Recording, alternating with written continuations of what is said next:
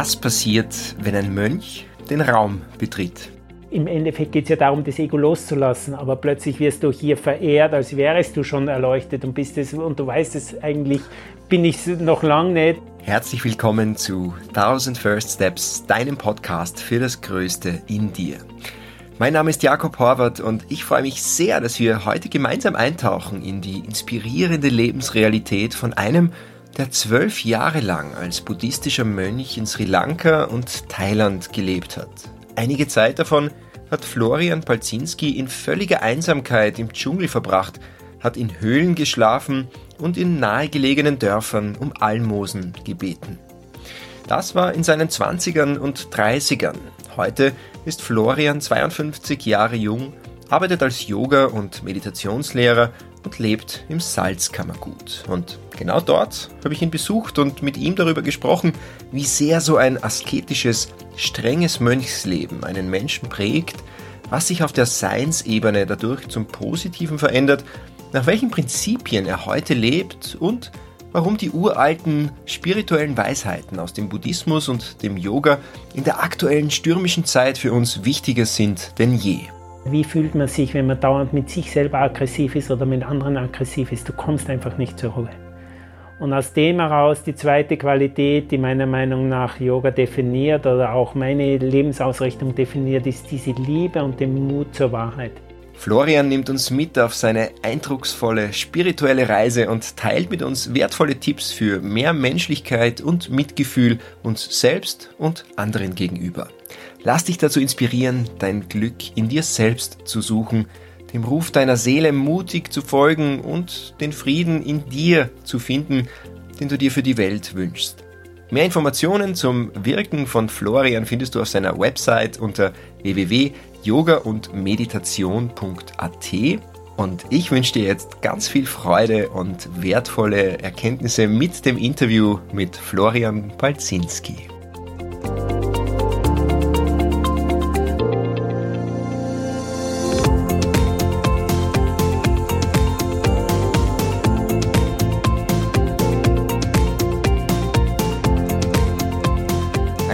Wunderschöner Morgen hier im Salzkammergut bei dir zu Hause, ganz in der Nähe von dir zu Hause. Schönen guten Morgen, lieber Florian. Guten Morgen. Herzlich willkommen im Podcast. freue mich sehr, dass wir das geschafft haben jetzt. Schreiben wir schon seit ein paar Monaten. ähm, lieber Florian, wir sind gestern Abend zusammengesessen mit deiner Mutter beim Abendessen.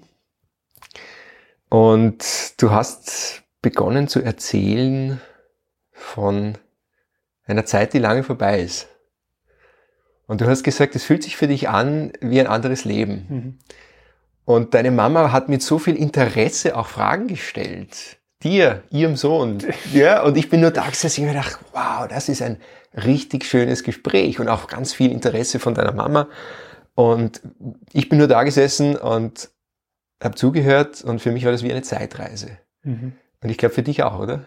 Ja, weil es ist ein Thema, das nicht mehr sehr präsent ist für mich. Mhm. Und erst wenn man dann so mit äh, im Speziellen auch Fotos und so äh, zurückkommt in eine Zeit, die sowas von eigenartig und fremdartig ist, ja. dann taucht man wieder ein und merkt man ja irgendwann, irgendwie ist es schon ein Teil von mir gewesen und in einer Art ist es auch noch. Ja. Die Zeit, über die wir sprechen, ist dein Leben als buddhistischer Mönch in Asien, in Thailand und in Sri Lanka. Und nehmen wir doch auch unsere Hörerinnen und unsere Hörer ein bisschen mit auf diese Zeitreise. Bist du einverstanden? Ja, ja? jederzeit. äh, Florian, du warst 22 Jahre alt. Da hast du entschieden, deine gut situierte Lebenssituation in, im Salzkammergut zu verlassen und bist am Landweg nach Thailand gereist, um buddhistischer Mönch zu werden. Wieso? Was hat dich dahin gezogen? Ja, das ist meistens dann die erste Frage. Die zweite wäre dann, ja, warum bist du es nicht mehr? Aber jetzt gehen wir mal. Die kommt dann später noch. ähm, ja, ich glaube, äh, sowas Einschneidendes macht man nicht, wenn man an sich zufrieden ist mit dem, was Gottes Leben so bietet und sich eigentlich gemütlich in einen Sessel hineinsetzen kann von Ausbildung oder von Familie oder sonst irgendwas. Mhm. Aber ich habe schon relativ früh, muss ich sagen, mich mit Themen beschäftigt, die sehr essentiell waren. Und das, da hat's, ähm, ich sage mal, Bücher in erster Linie waren der Anstoß weil sonst habe ich eigentlich niemanden gekannt, der so ähnliche Themen wirklich konkret auch ausgesprochen hat. Und da hat es Leute gegeben wie zum Beispiel Erich Fromm. Mhm. Also eines der prägendsten Bücher. Und wenn ich den Titel mir jetzt wiederum äh, bewusst mache, ist eigentlich, das ist so meine Lebensausrichtung weiterhin. Das ist diese, dieses Buch Haben oder Sein. Mhm. Und ähm, was hat dieses Buch mit dir gemacht zu der Zeit? Naja, das ist, hat vieles in Frage gestellt. Mhm in, natürlich in einer Gesellschaft, wo es in erster Linie um Haben geht, jetzt nicht nur materiell, sondern auch äh, auf der geistigen Ebene haben, im Sinne einen Beruf haben, mhm. einen Titel haben, ein Studium haben und Wissen mit all dem, haben. was Wissen haben, mhm. Wissen genau äh, sich aneignen und wo ich gemerkt habe, irgendwie, da komme ich nicht ganz mit, irgendwie zieht es mich so Richtung Sein. Mhm. Und dann natürlich sind so andere äh, Bücher hineingekommen, wie eben dieser Klassiker ähm, äh, von Hermann Hesse, Siddhartha und mhm. natürlich all die anderen Bücher. Aber das war jetzt so auch wieder etwas, und ich glaube, da ist irgendwas hängen geblieben. Mhm. Siddhartha von Hermann Hesse beschreibt ja so ein bisschen auch den Lebensweg des äh, Siddhartha Gautama, der genau. später zum Buddha geworden ist. Genau. Äh, wie, ich meine, ich stelle mir das, wenn ich mich jetzt mich vorstelle mit 22 äh, oder mit, mit Anfang 20, da hätte ich so ein Buch noch nicht einmal angeschaut. Also es hätte mich einfach nicht interessiert. Ich war interessiert daran, feiern zu gehen. Und, und, was war da bei dir innerlich schon los, dass du gesagt hast, okay, das ist zutiefst inspirierend. Ich, mach, ich möchte mich da auf die Suche machen als Anfang 20-Jähriger, um mehr zu erfahren. Ich muss sagen, diese Bücher waren nicht Anfang 20, sondern die waren mit 15 und 16 ja, okay. Jahren oder mit 17, also noch, noch besser. Genau. Ähm, ich glaube, das kann man nicht wirklich festmachen. Ähm, das ist, ich schätze, das ist irgendwas, also gut, vom yogischen, ähm, buddhistischen her würde man sagen, das ist wahrscheinlich Karma, da bringt man was mit, da mhm. bringt man eine Neugier mit, da brennt man für etwas. Ja. Und das Interessante ist, man schaut da rum und den meisten ist das völlig egal oder die interessieren sich so für so völlig andere Sachen. Und äh, ich glaube, dann passiert meistens das, wenn man, und viele haben irgendwas Eigenartiges oder irgendwas, was nicht, was ungewöhnlich ist. Mhm. Und dann passiert entweder, können zwei Sachen passieren.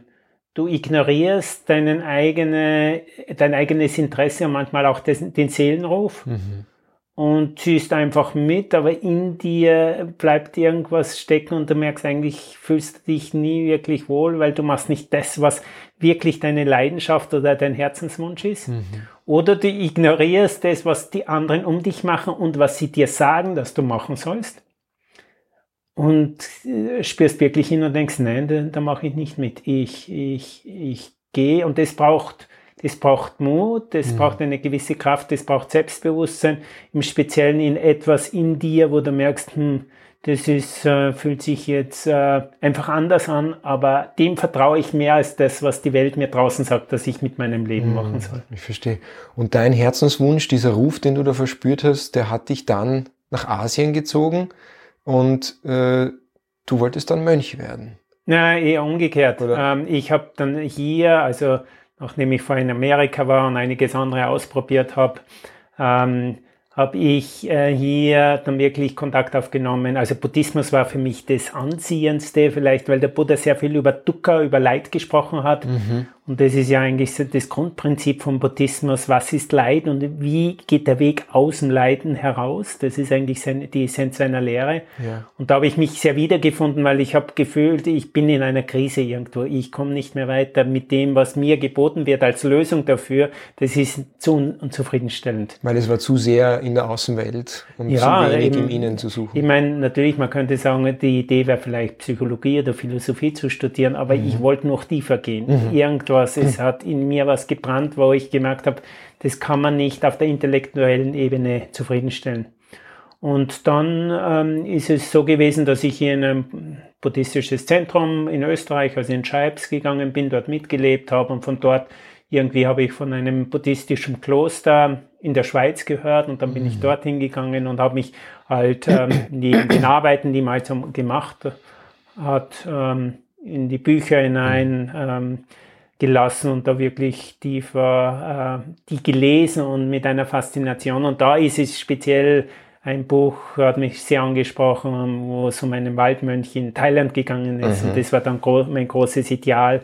mit dem Kloster habe ich konkret Kontakt aufgenommen von jemand, der dieses Buch übersetzt hat ins Englische. Mhm und ihnen gesagt habe, ich will in diese Richtung äh, leben und er hat gesagt, ja, komm zu uns ins Kloster und wir werden dich dann hier weiterführen. Also ich bin ganz konkret, ich habe eine okay. Adresse gehabt, ich mhm. bin nicht irgendwie hingegangen, sondern ich habe ganz konkret gewusst, das ist der, das Kloster, wo ich hin will und da geht's dann die nächsten Schritte weiter. Das heißt, es war wirklich ein Schritt für Schritt Prozess, kann man sagen. Es war jetzt nicht so von heute auf morgen, oh, da ist jetzt das große Calling, ich spüre das, ich mache das und ich schaue mal, was passiert, sondern es war über viele Jahre eigentlich, bist du immer wieder kleine Schritte gegangen, dann mal dort Kontakt aufgenommen mit dem Kloster in Scheibs, also mit dem Zentrum in Scheibs, ja. mit der Schweiz, Bücher gelesen. Ja, das ist so einfach eins nach dem anderen, aber nicht über viele Jahre, weil ja. im Grunde war das eigentlich in einem Raum von, sagen wir, von zwei Jahren hat sich das herauskristallisiert, okay. eineinhalb, zwei Jahren, ja. Okay. Und du hast dich dann dort äh, angefreundet, verschrieben, kann man eigentlich fast sagen, einer Richtung des Buddhismus, einer Form des Buddhismus, die als sehr streng bekannt ist, sehr ursprünglich auch, oder? Das, der Theravada.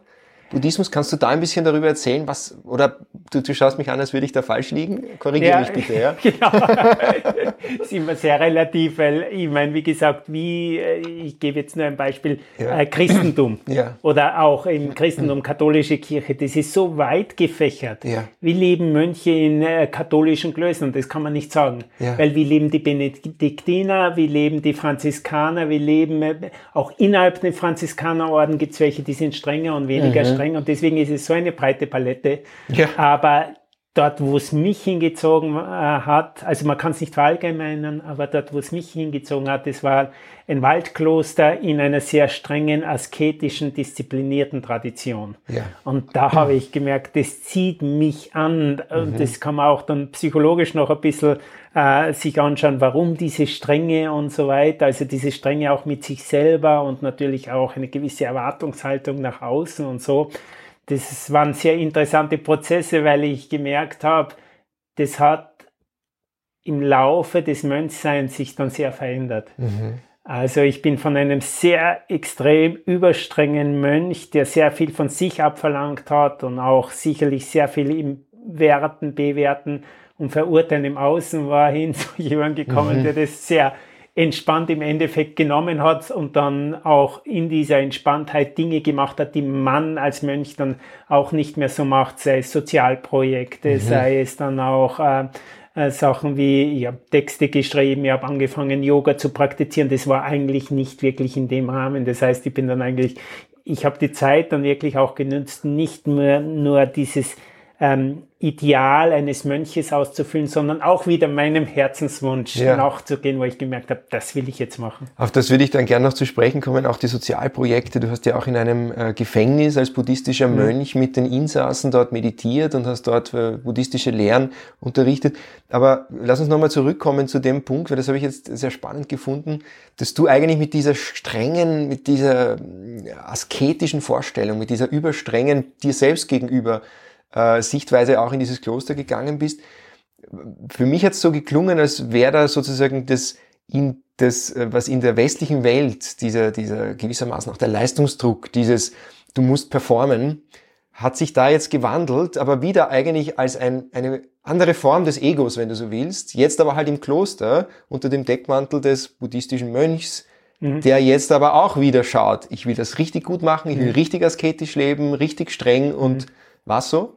Ja, gut beobachtet. Hm, jetzt muss ich nur eine kleine Korrektur anbringen, wenn man sagt buddhistisches äh, Kloster. Also die Leute verstehen manchmal nicht, was eigentlich ein buddhistisches Kloster ist. Mhm. Äh, es nennt sich ursprünglich Vihara und Vihara sind eigentlich nur Aufenthaltsstätten. Mhm. Kloster heißt eigentlich ein Einschließen oder ein Abkapseln.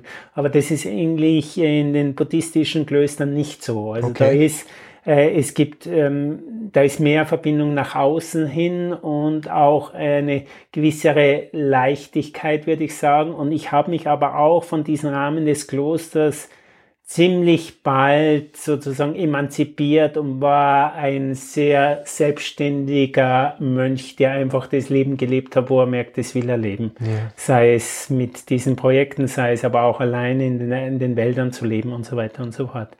Aber jetzt zurückgehend ähm, auf diese, diese äh, Strenge, es ist ja interessant, ähm, diese, dieser Überperfektionismus, also das, ähm, dieses noch besser sein, als es eigentlich eh erwartet wird, ja. hat äh, mit einem ähm, Leid zu tun, wo man denkt, ich will da hinaus, im Sinne von, das Ideal ist natürlich Nirvana, Erleuchtung. Mhm. Und da wird einem durch die Schrift natürlich immer wieder eingebläut, ja, durch nichts tun kommt nichts. Also du musst dich anstrengen. Ja.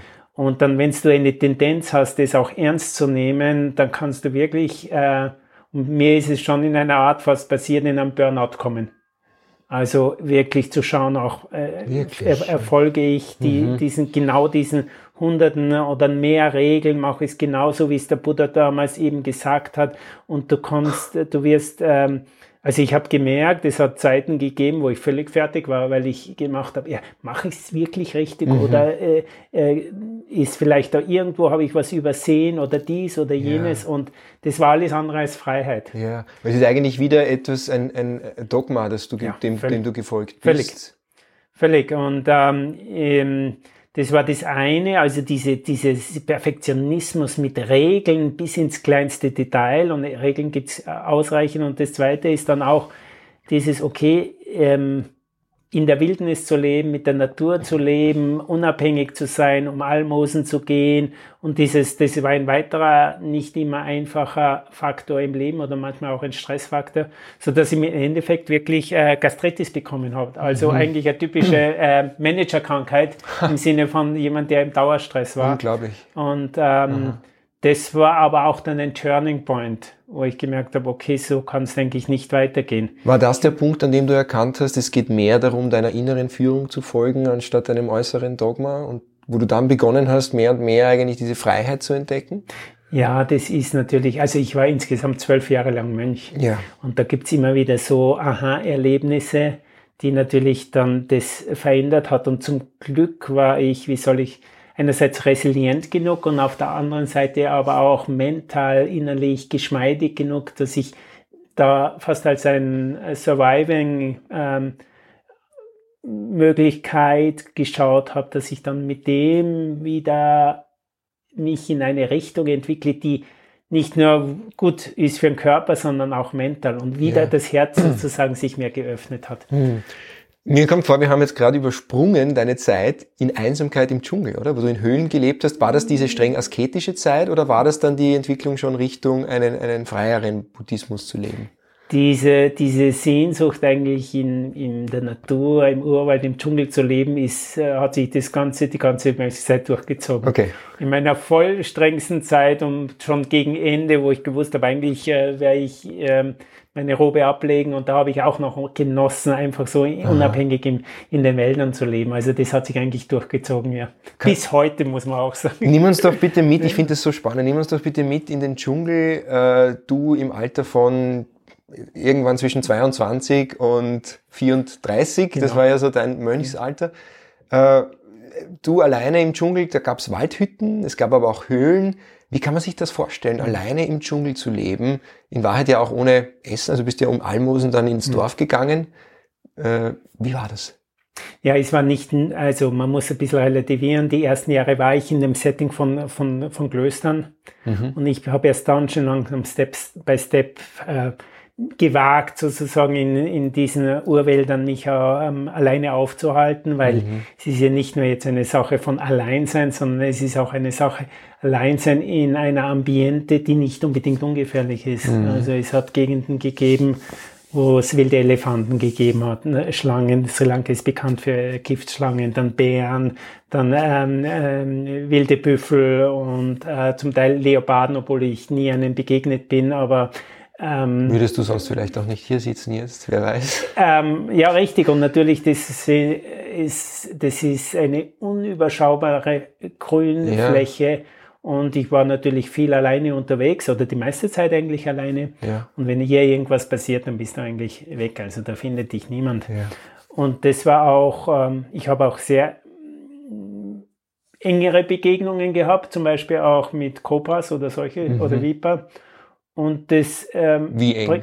Ja, wie eng im Sinne von äh, einen Wall, einen Laubhaufen mit, den, mit den Füßen einfach ausstreuen, um sich eine Lagerstätte zu machen und dann Ui. kommt da so eine Schlange raus und ähm, die sich genauso erschreckt hat wie ich, aber dann und das in einen auf einem Hügel, der sage ich mal, eine Stunde entfernt vom nächsten Dorf ist und das Dorf ist, weiß Gott, wie weit vom nächsten Krankenhaus. Also, ja. und dann, dann reflektiert man, dann sitzt man. Mhm. Und das war eine Höhle, wo, glaube ich, noch nie wirklich jemand gelebt hat. Und mhm. solche Challenges waren für mich immer sehr interessant, weil du merkst, wie nah du eigentlich dem Tod bist. Mhm. Und das ist ja eine der Praktiken. Marananos hat die Reflexion über Vergänglichkeit. Mhm. Wir sind immer nah dem Tod geh raus und Auto überfahrt dich. Aber ja. wir, wir haben das sehr weit hinten im Bewusstsein, aber da wird es dir sehr klar. Mhm. Und das sind natürlich schon auch, ähm, äh, wie soll ich sagen, Erfahrungen, äh, wenn man mit denen lernt umzugehen, das öffnet eine neue Perspektive aufs Leben. Mhm. Und was für eine Perspektive aufs Leben hast du gewonnen, indem du dich so intensiv mit der Vergänglichkeit beschäftigt hast?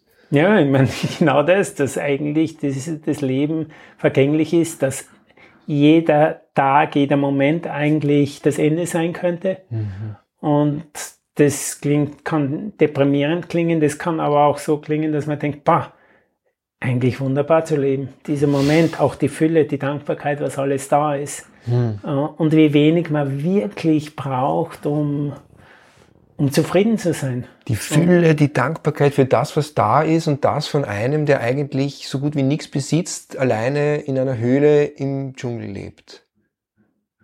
Das klingt ja. nach einer ganz großen Erkenntnis für mich. Ja, aber das ist eh ein altbekanntes Phänomen. Ich meine, äh, das Glück nicht mit Besitz zu tun hat, sondern es ist eine innere Einstellung. Schon. Das eine ist es sozusagen intellektuell zu, zu, zu verstehen, dass es wohl so ist. Und das andere ist es ja wirklich zu erfahren, oder? Ja, die Fülle in der Lehre wahrzunehmen, sozusagen. Genau.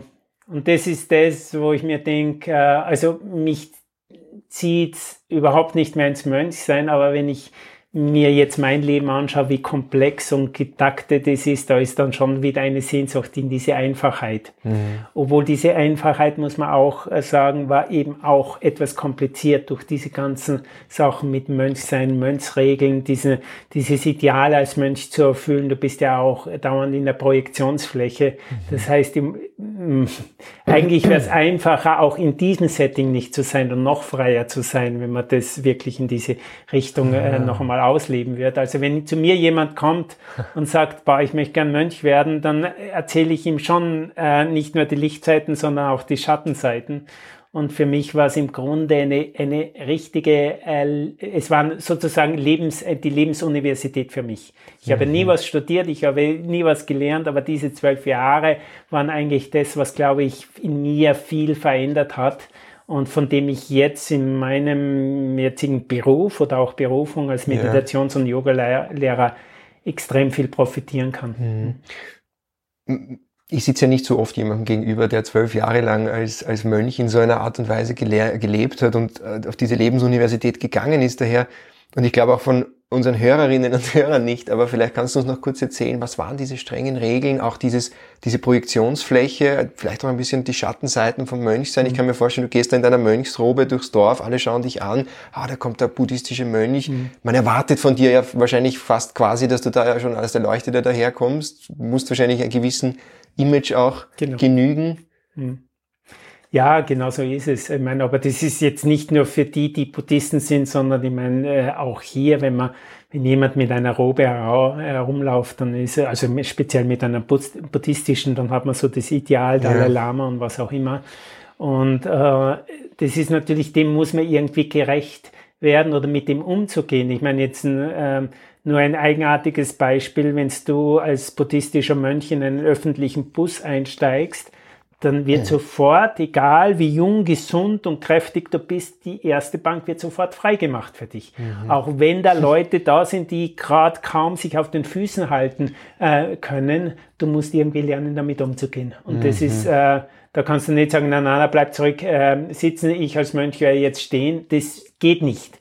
Das ja. ist das soziale Setting. Okay. Und ich meine, es gibt Situationen, wo die Leute dir dann die Füße küssen und so weiter. Und, mhm. und das ist so irgendwie so äh, für uns Westler sehr abgehoben und mhm. äh, es ist gewohnungsbedürftig und du musst lernen, damit umzugehen, weil sonst wächst das Ego irgendwo mit dem mit und das kann ziemlich der Schuss nach hinten gehen, weil im Endeffekt geht es ja mhm. darum, das Ego loszulassen, aber plötzlich wirst du hier verehrt, als wärst du schon erleuchtet und bist es und du weißt es eigentlich bin ich noch lang nicht und das ist halt so eine irgendwie fast eine schizophrene Art. Du spielst irgendwie erleuchtet, spielst das bei, bei diesem erhabenen Spiel mit, aber mhm. innerlich kennst du auch deine Tendenzen und deine Menschlichkeit mhm. und das ist halt schon sehr, sehr eigenartig. So spannend, das so zu hören aus der Perspektive, dass eigentlich, äh, man kennt ja die Dynamik ein bisschen auch aus unserer Welt, aber dort hat es halt einen anderen Mantel im wahrsten Sinne des mhm. Wortes und, und andere Wörter, aber die, die grundlegend menschliche Dynamik ist, ist eigentlich sehr ähnlich. Ne? Also es menschelt in buddhistischen Klöstern genauso wie überall anders. Deswegen, wenn, wenn ich buddhistische Mönche sehe, dann, dann weiß ich zu viel, als dass ich ja. mich jetzt denen zu Füßen werfe okay. und ihre Füße ja. küsse, sage ich einmal so. Ja. Florian, du hast ja dann deinen eigenen Weg auch gefunden und bist dann deinen eigenen Weg gegangen, auch noch in deiner Zeit als Mönch. Du hast dann zum Beispiel begonnen, dich für Sozialprojekte zu engagieren, äh, bist auch ins Gefängnis gegangen, also nicht als Insasse, sondern als Mönch und hast dort genau. Meditation äh, unterrichtet. unterrichtet. Genau. Was war das für eine Erfahrung? Also du hast mir gestern erzählt, das ist mir hängen geblieben, du hast Menschen, die äußerlich gesehen in einer extremen Enge leben, im Gefängnis, logischerweise, hast du dazu verholfen, ein Stück weit innerlich in eine Weite zu kommen. Ja, ich meine, verholfen, das ist immer die Frage, wie weit sie dann mit dem was anfangen können. Ja. Aber rein, dass man einfach eine gewisse Leichtigkeit hineinbringt. Für mich war es immer wichtig, ich mein, mein Grad, ob jetzt diese Session mit ähm, Häftlingen speziell vom ähm, Hochsicherheitstrakt, also äh, Häftlinge, die eigentlich ähm, theoretisch zumindest zu Tode verurteilt sind, obwohl damals nicht die Todesstrafe verhängt wurde, äh, ob die, diese Session gelungen ist oder nicht, war immer, habe ich sie in irgendeiner Form zum Lächeln oder zum Lachen gebracht. Mhm. Also einfach auch eine, eine Lebensfreude, eine Leichtigkeit hineinzubringen mhm. und auch zu sehen, und das ist natürlich leichter, weil der Grundlage, die meisten sind Buddhisten, aber auch zu sehen, was, wie, wie tiefgehend die Lehre des Buddhas ist. Mhm. Und dass wir und nicht unbedingt äußere Freiheiten brauchen, um innerlich frei oder zur Ruhe oder zu einer Zufriedenheit kommt, sondern eigentlich nur, und ich meine, das gilt ja für unsere Gesellschaft auch, wo wir denken, wir haben alle Freiheiten, aber eigentlich haben wir meiner Meinung nach sehr wenig, mhm. wo man eigentlich einen Moment genügt, um innezuhalten und die Welt draußen zu vergessen, sich selber als Person zu vergessen, in diesem Moment, der eigentlich immer wenn man genauer hinsperrt, perfekt ist, mhm. wenn man da eintaucht, dann brauchst du eigentlich, und dann ist es völlig egal, ob du in einem Gefängnis sitzt oder in einer riesigen Villa, die dir alles gehört. Ich meine, das ist immer dann die Frage, wer ist im Endeffekt glücklich? Ja. Und ich habe Leute gekannt, die wirklich, also Häftlinge gekannt, die wirklich ähm, diese Zeit im Gefängnis war so wie ähm, als spirituelle Ausbildung genutzt haben. Die mhm. haben Meditation praktiziert, die haben Yoga praktiziert. Der hat es dann auch angefangen, dieser Häftling das weiterzugeben und so weiter und so fort. Und da sieht man, wie viel Potenzial auch in so hoffnungslosen mhm. Situationen möglich sind, dass man das wirklich nützt. Also Krise ja. als Chance. Ich meine, es macht ja auch Sinn, weil ich glaube, ich würde da den ganzen Tag meditieren, wenn ich sonst nichts zu tun habe im Gefängnis, bevor ich die, die Wände anstarre. Genau, ja. ja.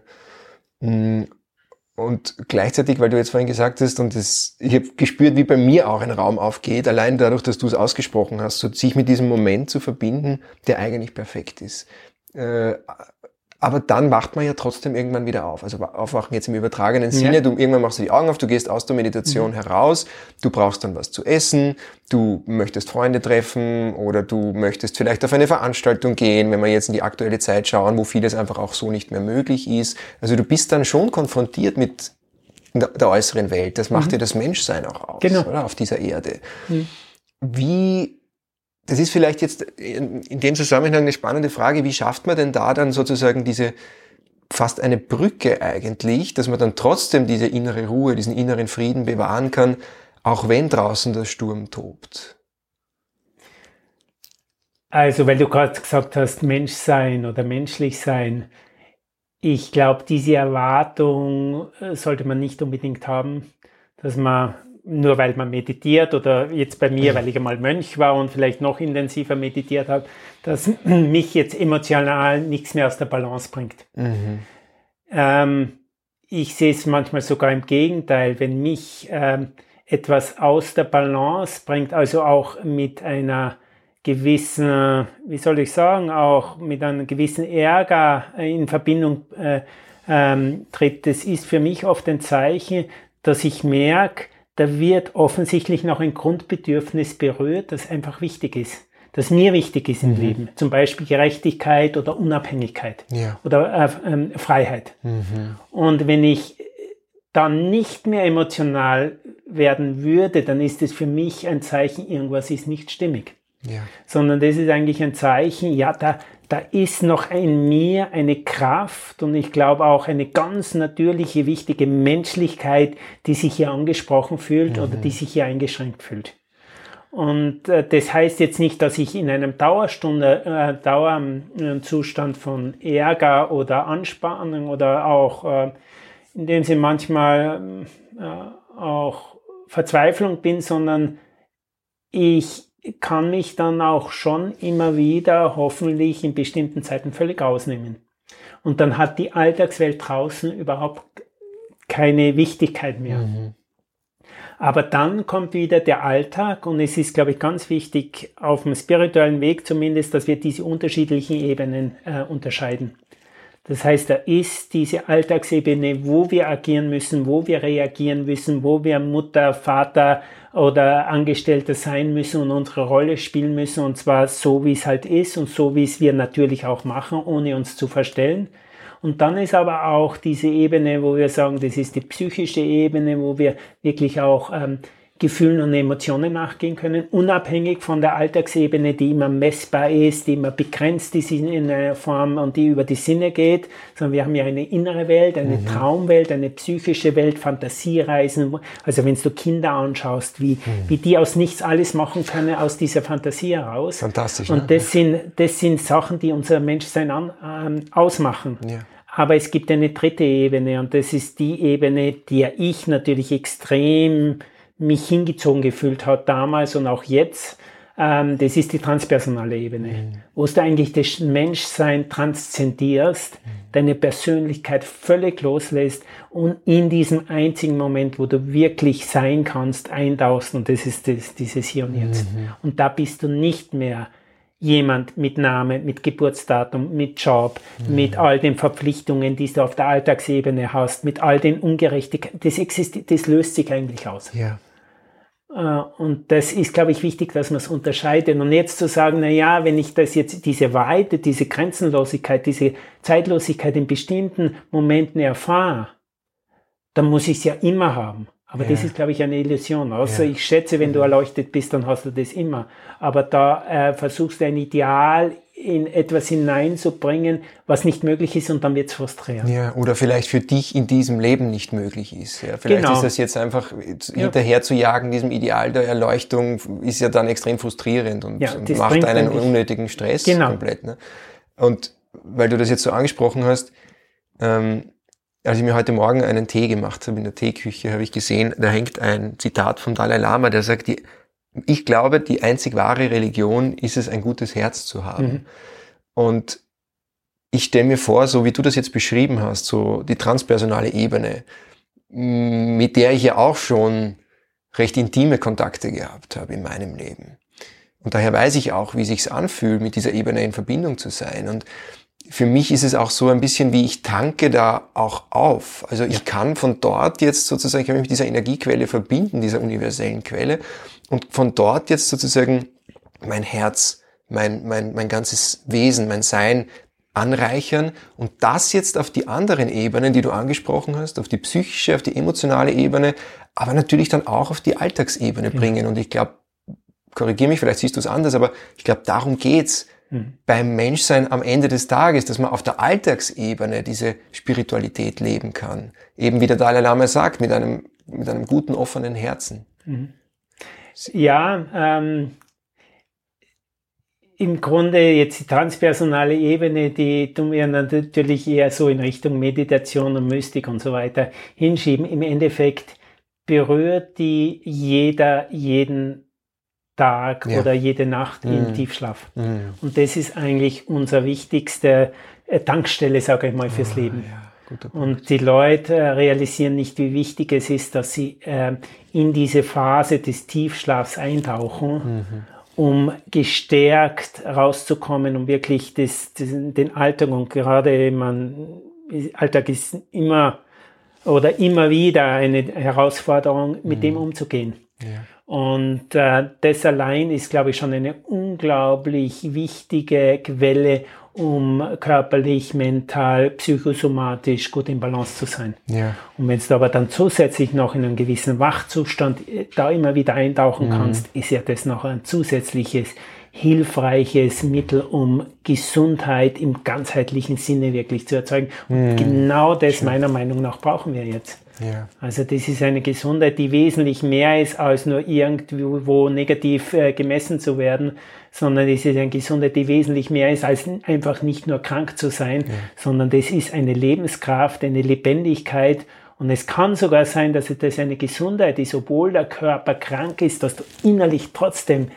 eine Kraft, eine Energie, eine, eine ja. positive, zuversichtliche Haltung hast, mhm. wo Krankheit dir auch überhaupt nichts mehr, kein Thema mehr ist oder Alter, mhm. weil du dich nicht mehr so mit diesem vergänglichen Körper identifizierst. Ja. Und weil du vor allem auch deinen Fokus auf Gesundheit richtest und nicht auf Krankheit. Ne? Das sowieso, aber Gesundheit auch im, im ganzheitlichen ja. Sinn, nicht nur jetzt als ein äh, von bestimmten Menschen definierte Sache, mhm. sondern es ist eigentlich eine innere Einstellung.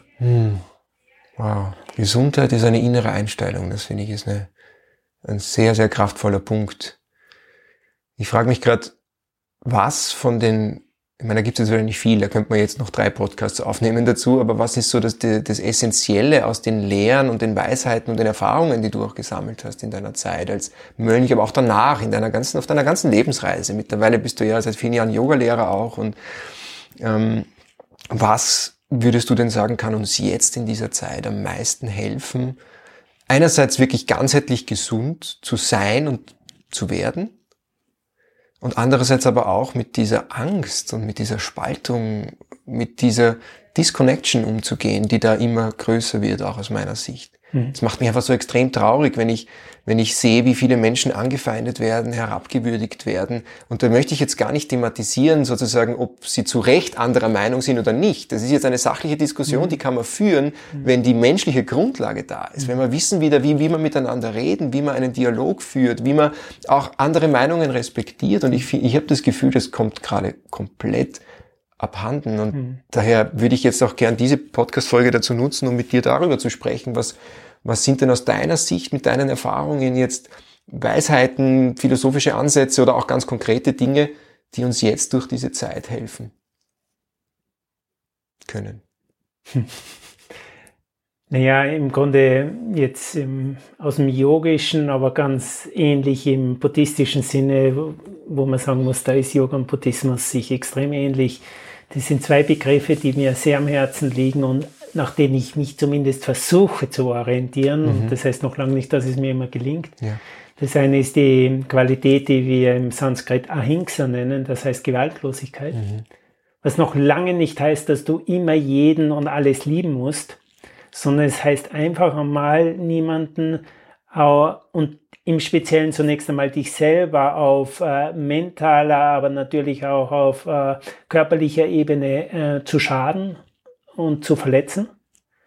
Und im Speziellen jetzt auch Thema verbal jemanden zu verletzen. Mhm. Das ist die Grundlage. Ja. Und aus, aus dem heraus, wenn das möglich ist, das bewirkt schon ein, ein eine unglaubliche Entspannung heraus, weil wie fühlt man sich, wenn man dauernd mit sich selber aggressiv ist oder mit anderen aggressiv ist? Mhm. Du kommst einfach nicht zur Ruhe. Und aus dem heraus die zweite Qualität, die meiner Meinung nach Yoga definiert oder auch meine Lebensausrichtung definiert, ist diese Liebe und den Mut zur Wahrheit. Mhm. Und das ist jetzt nicht, das ist jetzt nicht dieses Definieren, ja, Wahrheit auf Wissen bezogen oder ist es jetzt diese oder jene Zahl oder was auch immer, sondern Wahrheit ist in dem Sinn eine subjektive Erfahrung. Ja. Und die auch zu leben. Und die Wahrheit, die für mich heute stimmig ist, ist nicht unbedingt die, die morgen oder nächstes Jahr stimmig ist, aber im Moment ist sie das, wo ich merke, danach will ich mich orientieren ja. und die nehme ich ernst. Und da ist eine, eine liebevolle Verbindung zu dieser Intuition. Das ist nicht nur intellektuell, ja. sondern das ist tief drinnen im Herzen oder im, im Bauchgefühl, sage ja. ich einmal. Und äh, das braucht in bestimmten das braucht eigentlich Mut und in bestimmten Zeiten sogar noch mehr Mut, mhm. dazu zu stehen und sie vielleicht auch auszudrücken. Mhm.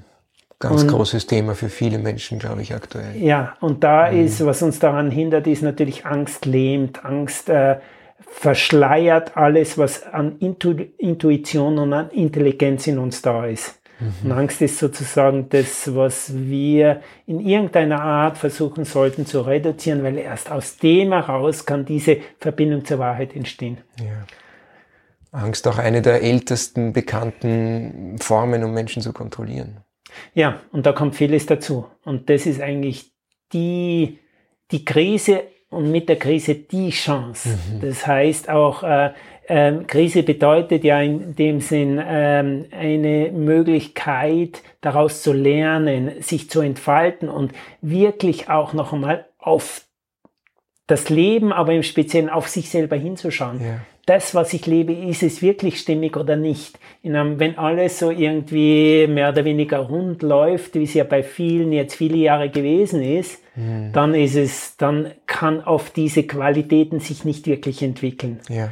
Und das ist so wie Samen, der eigentlich herumliegt, aber dann erst die Krise ist der, der ihn befeuchtet und mhm. aus dem ein Potenzial herauskommen äh, kann.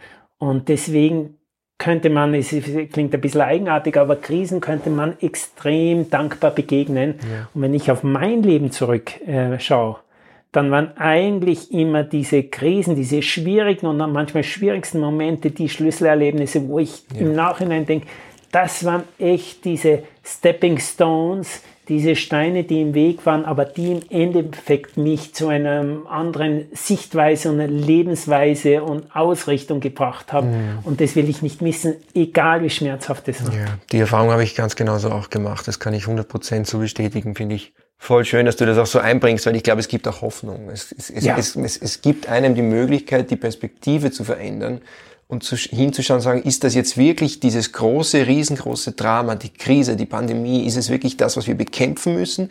Oder können wir vielleicht uns auch dazu ermutigen, uns selbst dazu ermutigen, auch hinzuschauen als ein Signal, als etwas, ein Zeichen vom Leben, das sagt so, und jetzt schau mal hin, schau mal auf deine eigenen Themen hin. Schau mal, wie du dich verändern kannst oder möchtest, um, um dem Ganzen konstruktiver zu begegnen. Ja, aber es geht noch eine, eine, eine ähm, Thematik tiefer und da sind wir wieder im Transpersonalen. Die große Frage, bin ich in der Welt oder ist die Welt eigentlich in mir? Hm. Und das ist, das ist sozusagen der, der Shifting Point, wo man realisiert, ja, wo ist eigentlich die Welt und was ist die Welt oder wer bin ich oder was bin ich eigentlich? Hm. Wenn man da ganz tief in Momenten der Meditation hinkontempliert, dann ist es ein, ein Quantensprung. Yeah. Und dann transformiert sich alles. Und dann ist das der Moment, wo du auch im Gefängnis sitzt und merkst, du bist frei. Mm. Oder wo du merkst, eigentlich habe ich alles, aber ich bin sowas von unfrei. Yeah. Und dann hängt, ist es völlig unabhängig, ob wir mm. jetzt in, in so einer Thematik, wie wir jetzt sind, mit diesen Einschränkungen oder mit diesen Maßnahmen, innerlich hast du potenziell immer die Möglichkeit. Und das, mm. das lernen ja der Buddha ja. und eigentlich alle Leute, die tief einen spirituellen Weg gegangen sind. Die Freiheit ist unabhängig von dem, was draußen ist. Ja. Leichter gesagt als getan, aber das könnte man sich immer wieder mal erinnern. Ja. Ja, oder auch Viktor Frankl fällt einem da ein zum ja. Beispiel, oder ein Nelson Mandela, der 27 Jahre im Gefängnis gesessen genau. ist und so weiter und dann doch den langen Weg zur Freiheit Richtig. für sich entdeckt hat. Ähm, ich glaube trotzdem, dass es für viele, und ich weiß, oder ich glaube zu wissen, was du meinst. Ich kann sehr gut nachvollziehen, was du sagst. Und ich glaube, ich verstehe dich auch. Äh, ich glaube auch, dass es für viele Menschen nicht greifbar ist. Daher würde ich es gern konkreter machen. Jetzt mhm. vor allem deine zwei Punkte, die du angesprochen hast. Ahimsa, die Gewaltlosigkeit und Satya, die Wahrhaftigkeit. Wo du gesagt hast, auch der, die Liebe zur Wahrheit, mhm. Mut zur Wahrheit. Äh, Ahimsa, da klingt bei mir auch immer mit so die Gewaltlosigkeit auch gegenüber sich selbst, wo sie eigentlich beginnt. Du hast auch schon gesagt, wenn ich innerlich wütend bin, dann bin ich auch äußerlich wütend. Also das ist so, geht Hand in Hand. Und was sind denn aus deiner Erfahrung äh, ganz konkrete Übungen, Tipps, Impulse, die du geben kannst, um jetzt in dem Fall, um mal bei Ahimsa zu bleiben, äh, bei der Gewaltlosigkeit, um das auch wirklich zu praktizieren im eigenen Leben? Das ist eigentlich was ganz was Einfaches. Oder auch nicht so Einfaches. ähm, sich zum Beispiel fünf Minuten, zehn Minuten, vielleicht sogar 15 Minuten Zeit nehmen, sich hinsetzen, Augen schließen, keine Erwartungen haben und einfach das, was da abgeht, im Speziellen der innere Dialog, die inneren Gefühle, die inneren Emotionen, die inneren Erinnerungen und die Pläne, dass du nicht anfängst zu bewerten, zu beurteilen, zu verachten, äh, ähm, mit äh, Angst, mit äh, Wut, mit Vorwürfen zu begegnen, sondern sich einfach das anzuschauen. Und zu sagen, das, was gerade da ist, ist okay dich innerlich weitermachen als deine innere Welt, die einfach so dahinrattert und die uns oft gar nicht bewusst ist, mhm. weil wir so mit außen in Verbindung sind und das Innere oft völlig übersehen. Mhm. Das ist auch okay ist, wenn ich einmal emotional wäre, wenn irgendeine Erinnerung in diesem Moment, wo eigentlich nichts da ist oder nichts äh, Bewegendes da ist, äh, dass das völlig menschlich und normal ist, dass ich hier äh, gewaltfrei mit mir selber und auch gewaltfrei gegenüber anderen Menschen, äh, die mir gerade in dem Moment vielleicht nochmal auftauchen mhm. oder ein Streit, der gerade da ist, dass ich einfach das so sein lassen kann, dass ich mich herausnehme und das eher entspannt und freundlich, sage ich mal ganz bewusst, äh, betrachte. Mhm. Aber nicht mehr persönlich nehme und nicht mehr sage, bah, das sind nach außen, das geht ja gar nicht oder nach mhm. innen, äh, wie kann ich nur und warum ich und dies und jenes ja. sondern einfach als Phänomene sehe. Mhm. Und nicht mehr als meine Probleme, meine Emotionen, mein Nachbar, meine Frau, meine Kinder, mein Job. Und das ist schon der erste Schritt. Der zweite Schritt geht dann auch Richtung Wahrheit, weil wenn du genauer hinschaust, ist es auch so. Mhm. Und da kann, und das braucht, und so habe ich mit Meditation angefangen. Mhm mir Zeit in der Früh zu nehmen, damals mit 16, 17, 18 Jahren. Ich habe nichts gewusst zur Meditation, aber bin ich fähig, 10, 15 Minuten mit mir alleine zu sein? Ohne Erwartung. Das kann eine ganz schöne Challenge sein. Ne? Es ist eine unglaubliche Challenge, mhm. aber wenn das dir gelingt in schwierigen Situationen, mhm. dann ist es eigentlich ein Kinderspiel, wenn dann tatsächlich eine Ruhe einkehrt und du in die Weite gehst. Ja. Aber wenn du das, äh, wenn du das abhängig machst, dass du immer denkst, du musst jetzt in einen meditativen Zustand kommen, wenn du mal nichts machst, mhm. dann wird's frustrierend. Aber ja. zu sagen, ja, das ist ja echt spannend, ja. was da alles, und da realisierst du, ist die Welt jetzt draußen oder ist sie eigentlich mhm. in mir, mhm. in solchen Momenten. Mhm. Jetzt verstehe ich das noch besser. Und der Schritt zur Wahrheit, jetzt zu Satya, also zum zweiten, äh, auch ja eines der, der, der Yoga-Sutras, ähm, beziehungsweise eines der, der äh, Yamas im Teil der Yoga Sutras, mhm. ohne da jetzt zu sehr ins Detail zu gehen, aber ähm, du hast vorhin gesagt, Wahrheit ist eine subjektive Empfindung mhm. in, in der Essenz. Mhm. Mir kommt vor, jeder oder was gerade so die allgemeine Stimmung ist, ist, es gibt diese eine Wahrheit, die basiert auf wissenschaftlichen Fakten mhm. und das ist alles intellektuell. Das ist alles auf, der, auf dieser, auf dieser mhm. intellektuellen Ebene. Und du sagst aber, es gibt da jetzt noch eine tiefere Wahrheit, etwas, das subjektiv mhm. ist, das kein mhm. anderer für dich wissen kann, mhm. sondern nur du mhm. selbst. Mhm.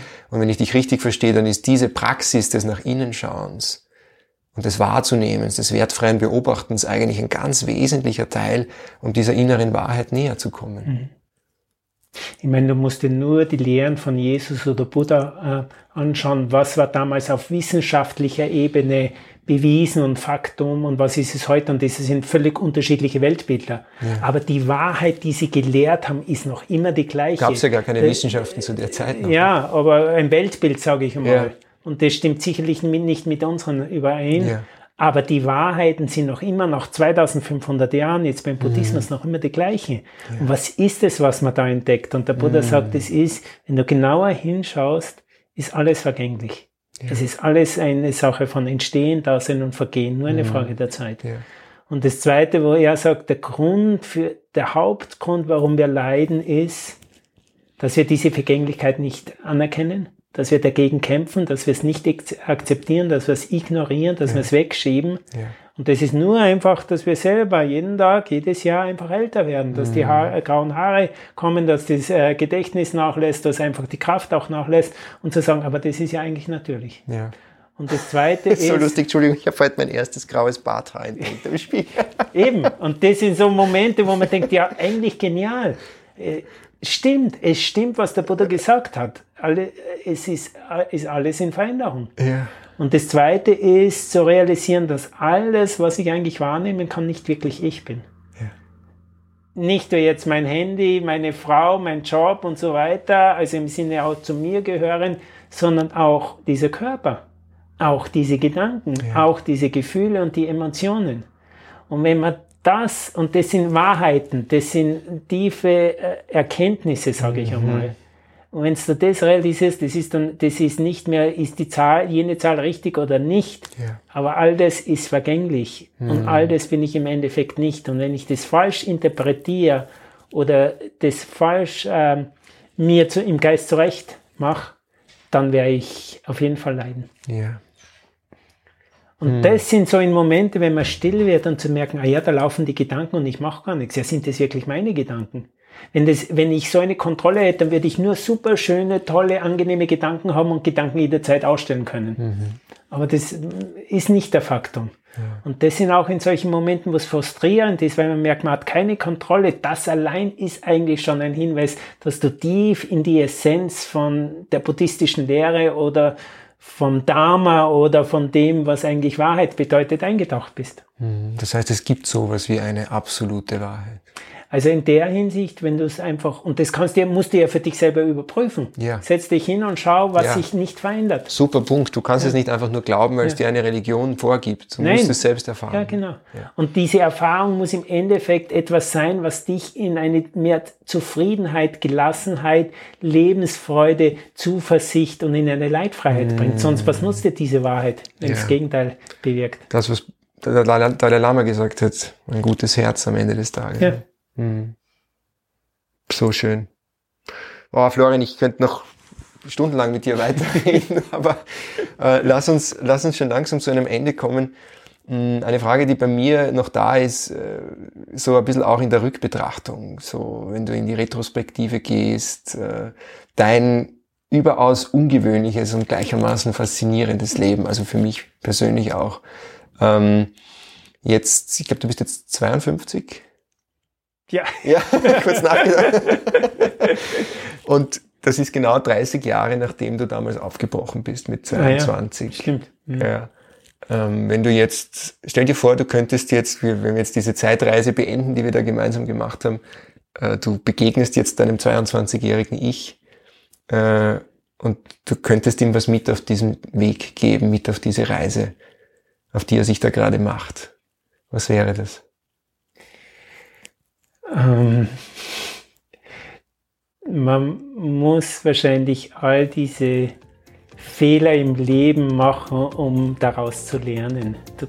Ich hätte jemand, wenn jemand jetzt so zu mir kommen würde, wie ich damals war, ich hätte es ihn wahrscheinlich nicht ausreden können. Mhm. Ich hätte ihm gesagt, äh, es ist vielleicht einiges anders, als wie du dir das gerade vorstellst. Geh deinen Weg, sei wachsam, sei bewusst, äh, verliere nie den Hausverstand, erinnere dich immer an ganz essentielle Dinge wie Gewaltfreiheit oder Wahrhaftigkeit, aber geh den Weg. Und es werden sicherlich dann Themen sein oder Dinge, die du erfährst, äh, die schmerzhaft sind und die auch enttäuschend sind. Mhm. Aber jede Enttäuschung ist was Positives. Mhm. Und es gibt wahrscheinlich keinen Shortcut. Mhm. Du bist auf deinem Weg und jeder Mensch ist auf seinem ganz eigenen Weg, auf seiner ganz eigenen Reise und darf die Dinge erfahren, die auf dieser Reise genau. zu erfahren sind. Mhm. Wunderschön. Florian, vielen, vielen Dank für dieses wunderschöne Interview. Hat mich sehr, sehr gefreut. Danke, Jakob, für das Gespräch. Danke dir.